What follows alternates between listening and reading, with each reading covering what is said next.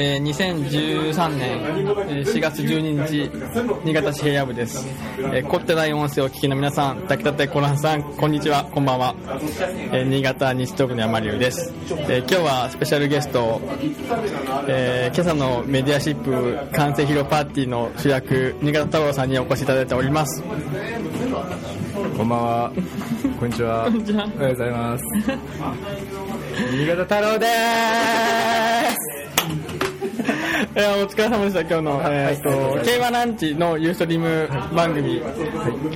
で、えー、太郎さんが毎朝撮っていたインスタグラムの動画完成パーティーということで、いろいろ、いろいろ、完成、あの、作成秘話をお聞きいただきましたが、いかがでしたか、終わってから。あの動画を作る段階は私やってなかったんで、うん、オッチーさんがどうやって動画作ったかっていうのを、はいはい、今日初めて聞いたんですけど、ね、自主アニメーションで、えー、ニゴロ縛りがあったと。そう256枚しか使えないということで、うん、あななんであの動画作った時最初見た時になんでここがないんだろうとか思って。あそういうことなのねっていうのがそれが初めて分かったと。分かってあ納得って感じでその全部全部だとその奈良さんのところ iPhone には今300枚あ iPhone にはもう1枚もないです。なくて。あの撮影したのは全部即インスタに上げるのと同時に、自分のフリッカーの方に全部上げて。データ上げてすぐ消していたんで、はい、それが今も、まあ、見れるとそうですフリッカーの方には見れるという。タグは？タグつけてないんであの今後作ろうかなと思ってまして。はい。なるほど。あの皆さんにこう二次利用をですね、うん、していただけたら。二次利用 OK、ええ、じゃんじゃんしてじゃんじゃんしていただいて、えー、あの細かいことは全然言いませんので。今日あのプロジェクションマッピングになりましたしね、えー、あの夢としてはあの日報さんにあの勝手にそれ使っていただいてですね、あの企業コマーシャルとして使っていただけたらなっていうのが 思ってるんで。実際どうなんですか日報さん。今日何人か来られてましたけど、えー、あのーなんかその辺著作権の方とかちょっとビビって言ってないのかなと思ってい。るのかなと思うんですけども、別にそんなことはないので勝手に使っていただいて。まだそういうオファーもまだ。えないですね、えいつでもお待ちしております。はい、ということです日報でお聞きの皆さんでもでついにできましたねメディアシップ、ええ、でも2年近くこう太郎さん追い続けて。そうなんですよね。長かったですね。うん。すごいですよ。2回冬があったってことそうですその間こうあの歩道橋の上から。そうなんですね。あそこは太郎さんの通勤路通勤いやあのではない。通勤路っていうとちょっと違うんで、うん、あのあれを撮影するために、わざわざあの歩道橋を選んで、まあ、ちょっと通勤路をずらした形になりますね。でもこの2年半じゃいまいちずらしていたというそうですね。多分じゃあそしたら、ま、毎朝早いんですね出勤が。うん。あのー、大体6時半くらいに家を出て、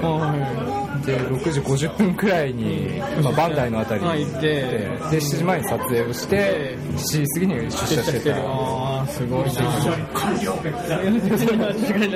出社完了いつも。そうですね。どうでした？2年ぐらい今日の話もありましたけどなんか負けないぞっていう思い。負けないぞっていう思い、うん、あの今日あの話そうと思って話せなかったんですけど、うん、あの撮影始めて直後にですね、うん、まあ、一番最初の写真っていうのを今日出しましたけど、あれが2011年2月18日、でまあ1ヶ月しないうちにご存知の通り、あの震災がありまして。あそうそうか、で震災があってですね、あのちょっといろいろやる気を失った時期があったんですけど、はいはいはい、やっぱ後期もそれだけ遅れたんですかね実際。その辺はちょっと分かんないんですけどね。そっかそっか、はい、でちょっと撮影するのも、あのサボりがちになった時期が実はあったんで自身もちょっと、でもあのちょっと考え直してですね、あの私個人の中で密かにあの、考えていたこととしてはですね、あの津波の映像を、まあ、散々見せつけられて、あであの街がこう壊されるというのを、本当一瞬にして壊されるというのを見まして、まあ、それに対するアンチテーゼじゃないんですけど建物ができるのをものすごい莫大な時間をかけて作るというものをっちは見せつけてやろうかと。いうのをちょっとううちに秘めてあるテーマとして言ったというのがまああるんですけど、まあ、それは今日はちょっと話せなかったんですけど、はいはい、これをことなおせいで、限定で。またソーシャルメディアで広げていきたいなと、そうかそういう思いがあって2年間続けていけたと、であとまあそこの時、まあサボりがちになったのは、あのまあ、初めて当初だったんで、まあ、すぐまた毎日開けましたけどあの大体1年過ぎて1年半過ぎてですね今度あのサボると、あのあれ新潟太郎大丈夫なのかっていうふうになんか思われるかなっていう。出社完了っていうけどあれ今日なんか写真上がってねえぞって思われるかなと思って。だからそういうなんか他の人の関心が働いてるんじゃないかなと思ってそそういう意識もあったんで意地で続けてたっていうのもありますまだまだなんだけど、ね、見てました出社完了からこうタイムラインを下げてこうやってあれ今日撮ってねえよみたいなのはちょっと見てたんでまあ一一あのタイムライン人間としてはちょっといや土日は撮ってないです。よねええ、出社する日は撮ります。だから出社する日は行っただからあのー、出社するついでに撮るんで、うん、撮るために行くわけでは全然ないから。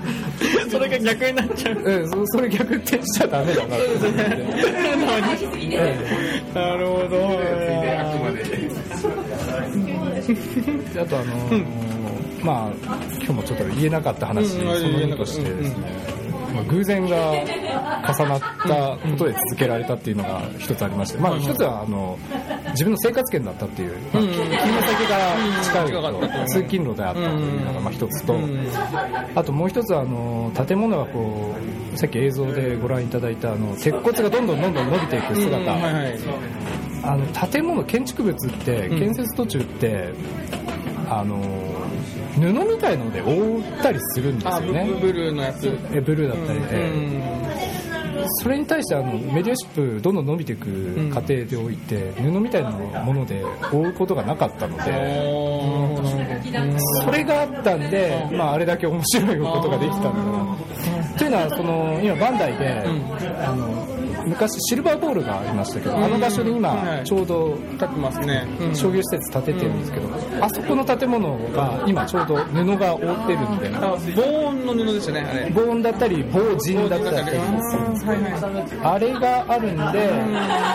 本当はあの工事が始まる時はあれも撮りたかったんですけどまず布で覆ったっていうのが一つとあと全体をこう俯瞰して撮影する場所がないっていうのがあったんでそれ撮れなかった。でメネシップはそれ対してその布で覆わないっていうのとあとパブリックスペースというかプライベートスペースじゃないところで撮影できる場所が確保できたという偶然があったのでできたという。ことで、まあ、いろいろ偶然が重なってできたというのが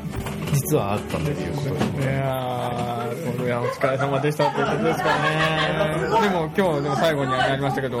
メディアシップにどういう建物になってほしいかっていうので、えー、聖地になってほしいっていう、ね、ダイハードにも出るかも。